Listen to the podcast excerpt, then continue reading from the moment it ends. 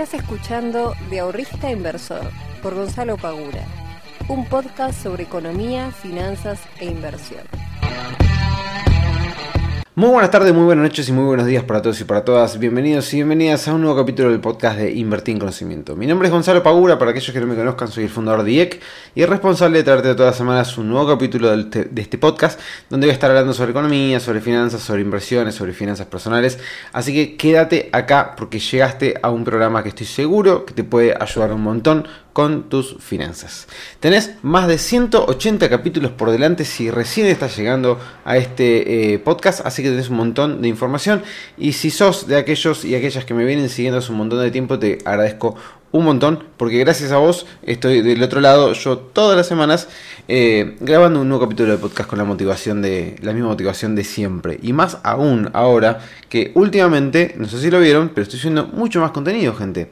Así que si no me siguen en las otras redes sociales, Instagram, TikTok, YouTube, están perdiendo el tiempo. Así que vayan a YouTube, pongan Invertir en Conocimiento o Gonzalo Pagura, lo mismo en... Eh, en TikTok me van a encontrar como Gonzalo Pagura y lo mismo en Instagram. Así que vayan, síganme en todas las redes sociales porque voy a estar subiendo mucho más contenido. Y encima estoy subiendo ahora un eh, mini curso de análisis técnico que eh, mañana no, el sábado si no me equivoco, o el domingo, voy a estar subiendo un nuevo video. Eh, así que aprovechenlo. Tienen un montón de información. Realmente está plagada todas mis redes sociales de información que les puede ser recontra útil. Bueno, gente, hoy voy a hacer un popurrí. Y cambié la cámara de lugar. Para aquellos que estén viendo esto en, YouTube, cambié la cámara de lugar porque ya me estaba podrido tener la cámara siempre en el mismo lugar. Le busqué otro ángulo. Este, así que si me están viendo por YouTube, van a estar viendo que claramente está la cámara posicionada en otro lado, pues me aburrí sinceramente de verme siempre en la misma eh, posición. Bueno, eh, les decía, hoy voy a estar haciendo un popurrí de temas. No me decidí, sinceramente, sobre qué hablar. Me encantaría que ustedes me propongan cosas. Eh, saben que siempre en Instagram trato de responder lo más rápido posible. A veces me cuelgo, a veces no lo leo porque me llegan tantos mensajes que se va al fondo y no los leo. Pero mándenme, mándenme este comentarios sobre el podcast, qué les parece, qué, qué temas les gustaría que toque para el próximo. Eh, nada, todo tipo de, idea siempre va a ser bienvenida, sobre todo después de más de 180 capítulos. A veces es difícil no caer en repetir algunas cuestiones. Siempre trato de que no, pero no les voy a mentir, es medio complejo. Em, así que voy a hacer un popurrí. No me decidí. Salieron muchas cosas de las cuales dije, bueno, no, no sé de cuál voy a terminar hablando. Lo que sí les puedo decir afirmativamente es que mañana jueves. 13 eh, de octubre voy a estar subiendo un video a YouTube a las 7 y media de la tarde todos los videos de YouTube los voy a estar subiendo a las 7 de la tarde, yo ya se los aviso. Em, donde eh, voy a estar hablando sobre el nuevo dólar Qatar que se va a estar implementando. Así que, em, porque la verdad que es un quilombo todo lo que está pasando. Así que voy a hacer un video específicamente sobre ese dólar que básicamente afecta más que nada a aquellos que tengan consumos este, más de 300 dólares en el extranjero, ya sea si estás en Europa o si estás en Argentina y consumiste más de 300 dólares. Así que bueno, nada, voy a estar hablando un poco sobre eso en un video nuevo de YouTube en el día de mañana. Bueno, vamos a la parte de mercados. Tenemos a Bitcoin en 19.100, tenemos al Standard Poor's de vuelta contra las cuerdas en 3.583 y tenemos a el Merval. Esperen que yo tengo que buscar el Merval. Y tenemos al Merval que está eh, cayendo por tercera rueda consecutiva. Eh, luego de no poder hacer un nuevo máximo. Eh, lo que es Standard Poor's Bitcoin, qué sé yo, no hay demasiado para decir en términos de, de corto plazo, digamos. Standard Poor's recién estaba subiendo, ahora a las 4 de la tarde está cayendo un poquito, vamos a ver cómo cierra. Bitcoin sigue estando en la misma zona que se viene moviendo hace varios, varios, varios días, eh, sin encontrar ningún tipo de movimiento definitivo, ya sea para abajo o para arriba. Eh, lo que sí el Merval, por ejemplo, el Merval sí es interesante analizarlo, porque ustedes, si se fijan, tenemos un primer máximo en el 29 de agosto, un segundo máximo el 21 de septiembre, ya estos, eh, y un, perdón, y un anterior máximo el 28 de junio, de julio, perdón, entre julio agosto, septiembre se dan tres máximos nuevos consecutivos. Ahora, cada uno de los máximos nuevos, comparados con el momentum, el indicador de momentum, tiene cada vez menos momentum, o sea, se, eh, se, dibujó una divergencia bajista en el indicador versus la tendencia alcista que está haciendo el Merval. Y en este último intento de máximo, eh, que llegó hasta los 140 y casi 148 mil, no pudo y terminó cayendo con el día de ayer con una vela roja muy, muy fulera. Eh, y estamos, nada, a unos, a unos poquitos puntos del índice para quedar, o sea, está en zona de soporte, en una zona de soporte bastante floja, por, decirlo de alguna manera, bastante vulnerable, eh, en la que tranquilamente podría seguir cayendo y la vela roja anterior, digamos, es una vela bastante importante a tener en cuenta, como que se puede llegar a dar un quiebre de ese soporte para ir a buscar algunos, este, algunos soportes anteriores, como por ejemplo en los 130.000 eh, puntos del, del índice. Eh, que no haya podido hacer un nuevo máximo después de la baja anterior no es de las mejores señales que podemos llegar a tener, pero por el momento está en soporte. Hay grandes posibilidades de que lo pueda llegar a romper, sí, es la zona ideal para poder comprar, difícilmente lo sea. Pero, qué sé yo, cada uno después con la estrategia de trading que quiera eh, asumir. Y en tanto lo que es Standard Poor's y Bitcoin, ya les digo, eh, están los dos en zona de soporte. Hasta que no definan para qué lado puede llegar a ir, no tenemos más, novedades que eso. Lo que sí, obviamente, todavía no hay ningún tipo de, de eh, ¿cómo se llama? De indicador que nos diga, che, se viene una alza tremenda, No, no, no, estaría sucediendo eso. Claramente los dos mercados siguen estando bajistas. Así que por el momento todo continúa más o menos eh, igual que la semana pasada en este sentido de, eh, de los mercados. Así que muy breve la parte de, de, los mercados del día de hoy. Y ahora sí, voy a empezar con, el, con este popurrí que les traigo para este nuevo podcast. Lo primero voy a agarrar tres preguntas son tres, ¿no? Sí, son tres preguntas que tengo acá macheteadas de gente que me hizo por eh, la consulta por Instagram. Este. Y que no les, no les respondí todavía, así que aprovecho de responder por acá para hacer un poquito más largo la, explicación.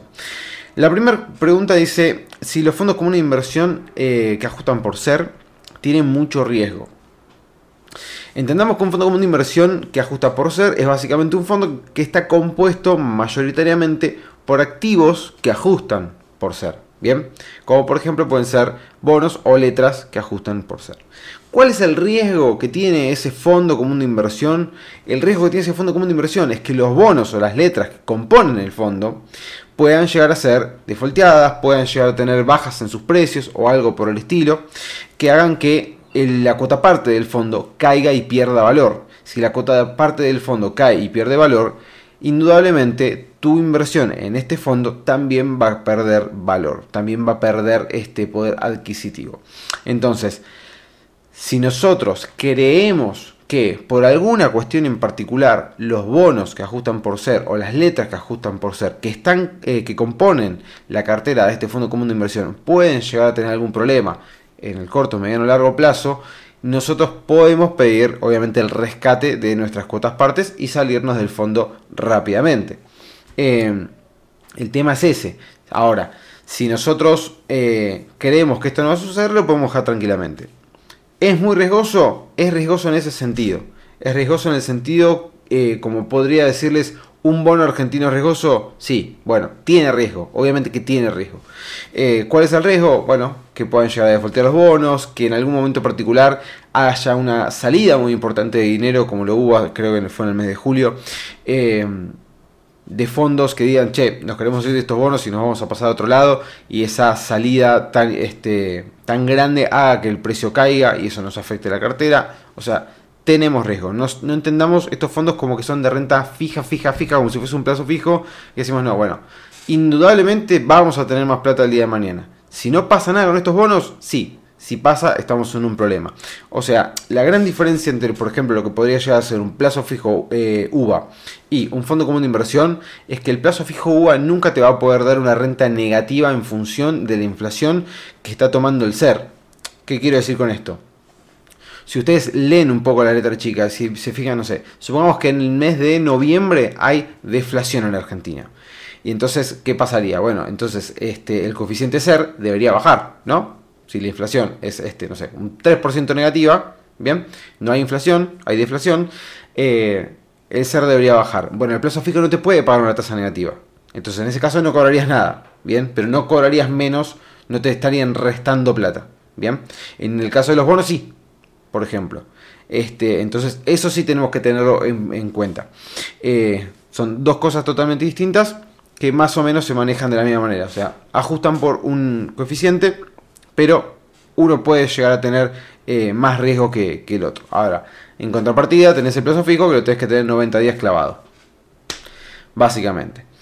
Pregunta número 2. ¿Cómo ves el Standard Poor's a largo plazo? Bueno, esta pregunta me la hacen mucho, pero me la hacen mucho en función de una suposición que es para mí, o, por, o desde una visión que es errónea. Es decir, yo miro el Standard Poor's desde el corto plazo, pero mi pregunta es hacia el largo plazo.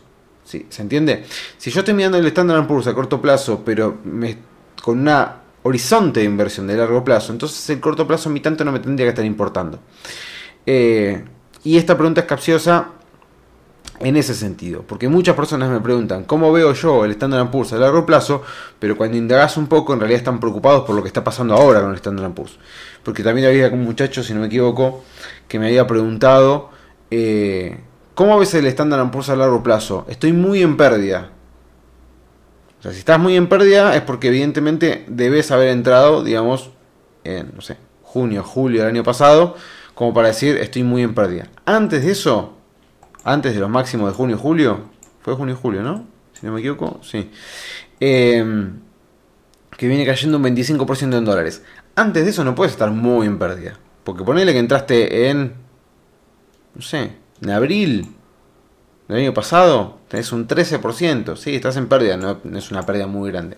También tengo, habría que ver cuánto es una pérdida muy grande para esta persona, ¿no? Pero, em, digamos, si yo voy a estar mirando, y esto lo repito muchas veces, si yo voy a estar mirando el largo plazo del Standard Poor's, el corto plazo, no es que no me tenga que importar, pero si no yo más que nada me tengo que concentrar en todo caso en mirarlo más como una oportunidad de eh, acumulación, porque si yo creo o mi análisis previo para entrar al Standard Poor's a largo plazo es que va a ser alcista por que va a subir la economía estadounidense, porque las 500 empresas que la componen este índice les va a ir fantástico, no sé, por qué fuere.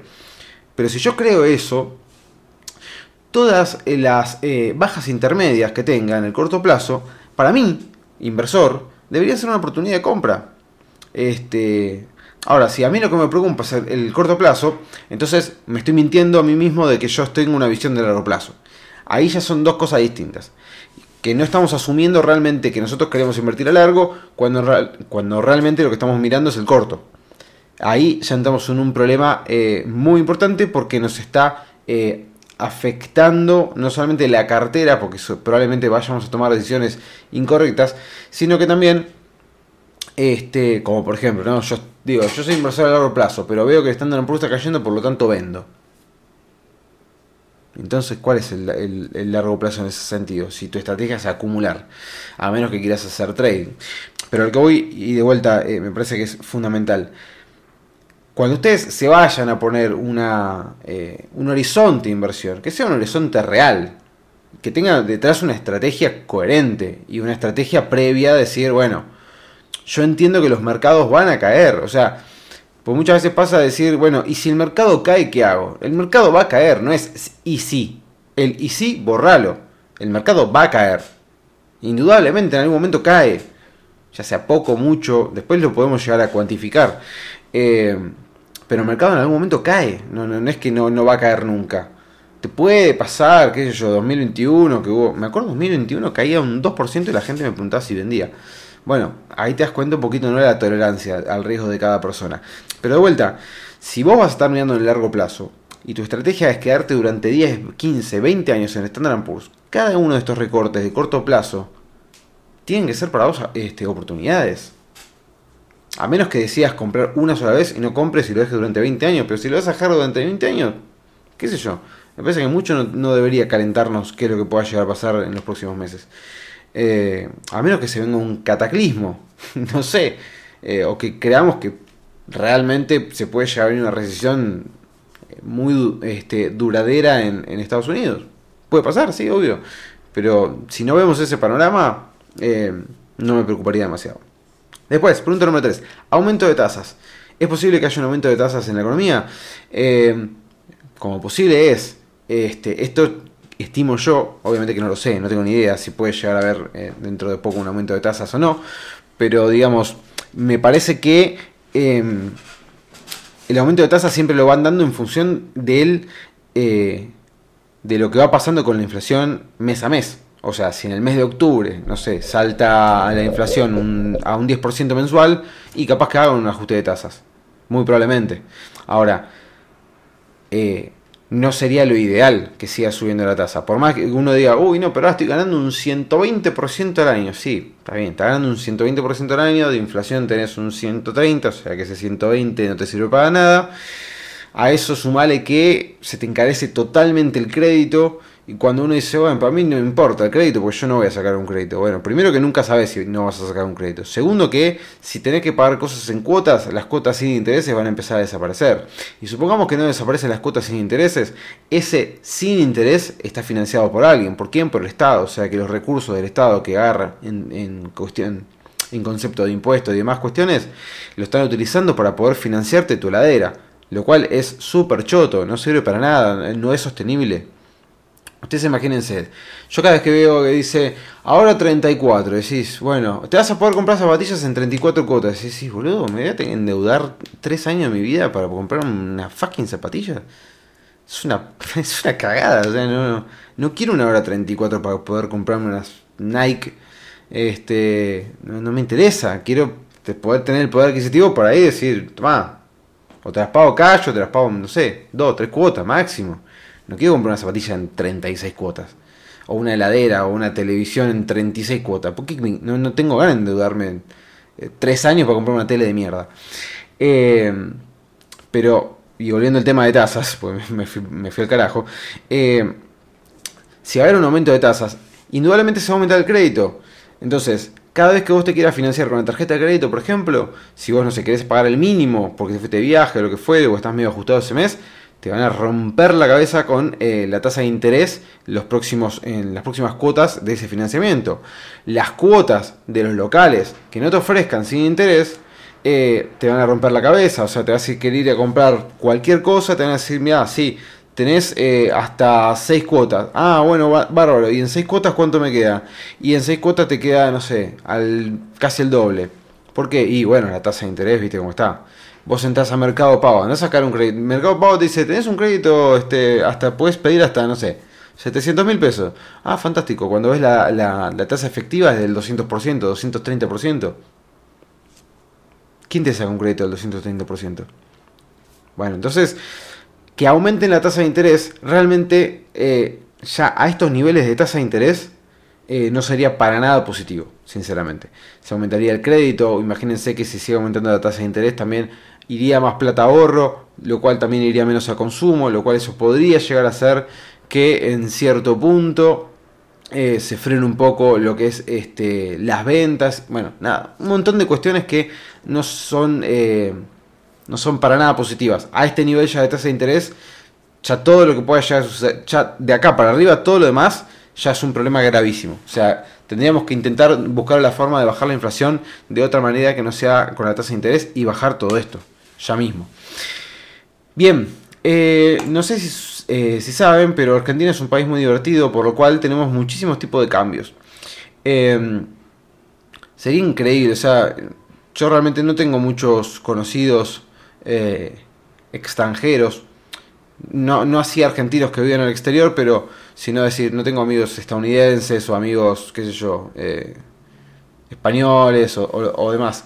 Pero la verdad que eh, poder explicarle a alguien que venga acá y diga, no, mira, tenemos 37 tipos de cambios distintos. Les nombro 15 rápidamente como para que como para que sigamos lo que estamos hablando, ¿no? Tenemos dólar Qatar, turista, solidario, eh, dólar lujo, dólar Coldplay. Esto es espectacular, que, que haya un dólar en función de una banda que, viene a tocar acá 10 Rivers, es espectacular. Eh, bueno, obviamente el, oficial, el dólar mayorista, el blue, el dólar futuro, contado con liquidación, el MEP, el ahorro, el dólar CEDAR, dólar LEDES, dólar cripto, dólar Cenevi, dólar Netflix. O sea, y así podemos seguir, ¿eh? Este, tenemos tuvimos el Soja, el Tecno.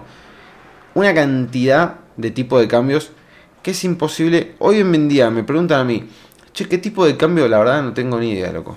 Vamos a buscarlo porque no sé, capaz que salió algo nuevo eh, y yo te digo cualquier cosa, te asesoro mal y no es mi intención. Este, y van cambiando constantemente. Yo la verdad que no sé por qué carajo no dicen, che, loco, la verdad, esto es un quilombo, no se entiende nada, estamos haciendo cualquier boludez. ¿Por qué no agarramos el oficial y en vez de 157 lo subimos a 180? Este, y le sacamos un impuesto y bueno, empezamos a, este, a decir la verdad, ¿no? Porque digamos, si me vas a poner el dólar Qatar a 310 mangos, por decir algo, a dólar turista, eh, evidentemente es porque hay un, problema ahí, ¿no?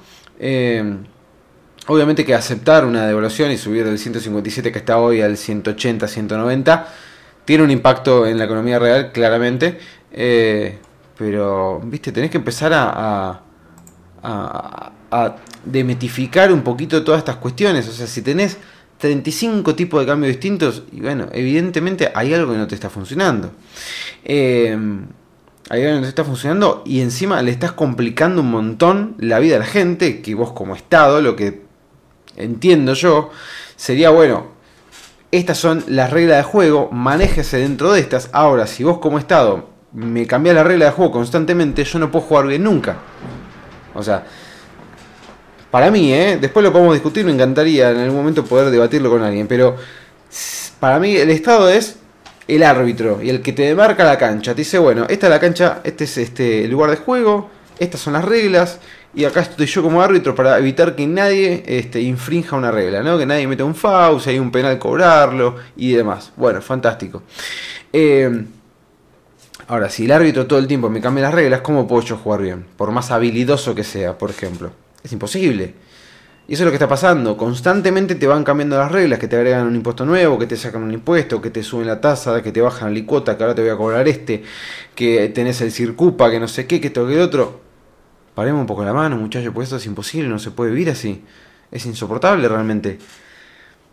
Tenés hasta el dólar consorcio, había leído el otro día que los consorcios se organizan entre ellos en los WhatsApps eh, del consorcio eh, y se empiezan a vender dólares entre propietarios, una cosa que empiezan a, establecer su propio tipo de cambio. Em, nada, qué sé yo. La verdad que está muy complicado. El año que viene son las elecciones, pero faltan un montón para las elecciones tenemos como el único aliciente, tenemos el mundial ahora en noviembre, como para decir, bueno, me quiero olvidar un rato de la economía, de todos los quilombos que tenemos, pero está, está muy difícil, che, está realmente muy difícil. El JP Morgan el otro día decía un 112% de inflación para el 2023, que si llega a pasar, viste, no sé, no sé qué, qué, qué nos puede quedar después de todo eso, o sea, cómo podés ajustar un precio un 100% en un año. Eh, y no destruir la economía en, mil pedazos. Pero bueno, bueno gente, eh, no lo quiero hacer muy largo. Espero que les haya servido este podcast. No sé si. Últimamente los cierres de podcast están siendo un poquito dramáticos. Les pido disculpas, pero realmente me preocupa, me pone mal. Me pone muy mal eh, la, situación en la cual nos encontramos. Eh, porque entiendo que hay un montón de personas que la están pasando súper mal. entiendo que no le están contando la vuelta. Entiendo que se necesita un cambio realmente muy importante y que no, lo veo. Y que veo que solamente siempre son parches, parches, parches, parches, parches. Y se me viene cada vez más la idea totalmente de decir, bueno, fíjate vos qué puedes hacer para poder este, cuidarte tu, tu, plata, tu billetera. Eh, y bueno, nada, tratar de, ir por ese lado. Lo cual no me termina de gustar, sinceramente. Este, pero bueno. Gente, nos vemos la próxima. Les mando un muy fuerte abrazo. Eh, y bueno, que tengan un lindo fin de semana. Chao.